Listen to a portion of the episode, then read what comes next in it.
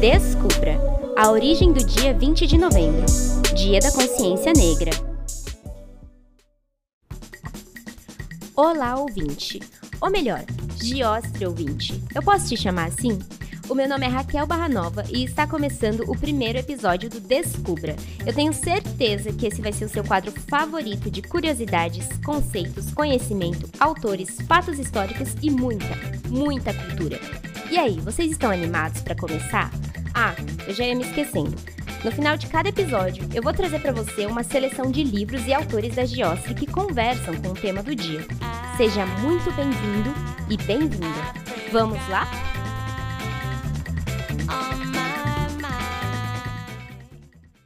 Bom, como você já deve saber e pelo tema do nosso primeiro Descubra, hoje é dia 20 de novembro, o Dia da Consciência Negra, uma data de celebração, mas também de resistência.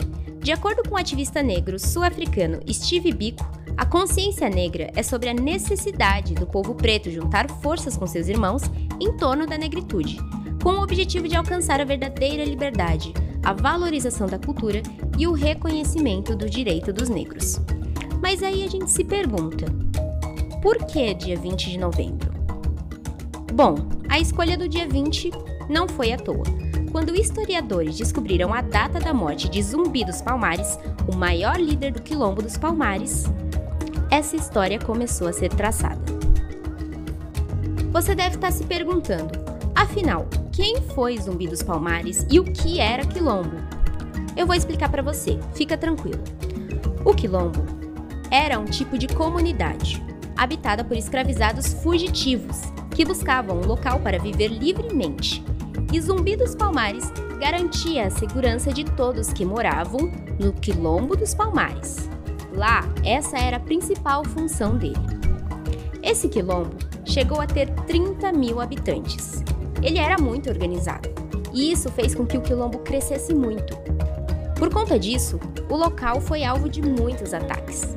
Mas, mesmo com esses ataques, foi o maior e mais duradouro quilombo. Historiadores estimam que ele tenha durado cerca de 100 anos. A localização era na região da Serra da Barriga, atual estado de Alagoas. Zumbi dos Palmares entregou sua vida para obter liberdade. Ele nasceu em Palmares no ano de 1655 ele era neto da princesa Aqualtune, filha de um importante rei do Congo. Zumbi foi aprisionado e entregue ao padre Antônio de Melo. Com isso, ele passou a se chamar Francisco. Com 10 anos de idade, ele já sabia português e latim. Quando Zumbi completou 15 anos, ele fugiu de volta para o Quilombo e foi adotado pelo rei Ganga Zumba. Ganga foi o primeiro líder do Quilombo dos Palmares. A vida de Zumbi dos Palmares não foi fácil. Como já dissemos antes, o quilombo foi perseguido muitas vezes. E infelizmente, depois de uma dessas perseguições, Zumbi acaba morrendo. Depois de ser traído por um dos seus principais comandantes, Antônio Soares, ele foi assassinado durante uma expedição, em 20 de novembro de 1695. Ele teve a sua cabeça decepada e levada para o Recife, aonde foi pendurada até se encontrar em total estado de decomposição. Com este breve resumo, nós explicamos para você a origem do Dia da Consciência Negra. É evidente a importância de debates acerca do povo preto e da cultura preta no Brasil. Os impactos políticos, culturais, religiosos e de muitas outras áreas. A representatividade é um tópico muito importante na luta por igualdade racial. Por isso, a Giostre te convida para descobrir a biografia de Ruth de Souza. Descubra! Descubra! Descubra! Descubra! Dama Negra da nossa dramaturgia. O livro Ruth de Souza, A Menina dos Vagalumes, 100 anos de história do jornalista Igor Kassab, conta a história dessa artista que abriu portas para pessoas pretas no teatro e na televisão. Tem em sua história marcos vanguardistas, como a estreia no palco do Teatro Municipal do Rio de Janeiro e o protagonismo em telenovelas da Rede Globo, sendo a primeira mulher negra da história a realizar tais feitos. Mas a sua potência artística foi além disso tudo. foi para fora do Brasil. Ela foi indicada como melhor atriz no Festival Internacional de Cinema de Veneza, um dos mais importantes da categoria. Ruth de Souza, a menina dos vagalumes, 100 anos de história, está disponível no nosso site giostreeditora.com.br. E tem mais. Acabamos de postar no nosso canal do YouTube Giostre Cultural uma entrevista com os participantes da mesa de debate sobre Ruth de Souza que realizamos aqui na sede da Giostre.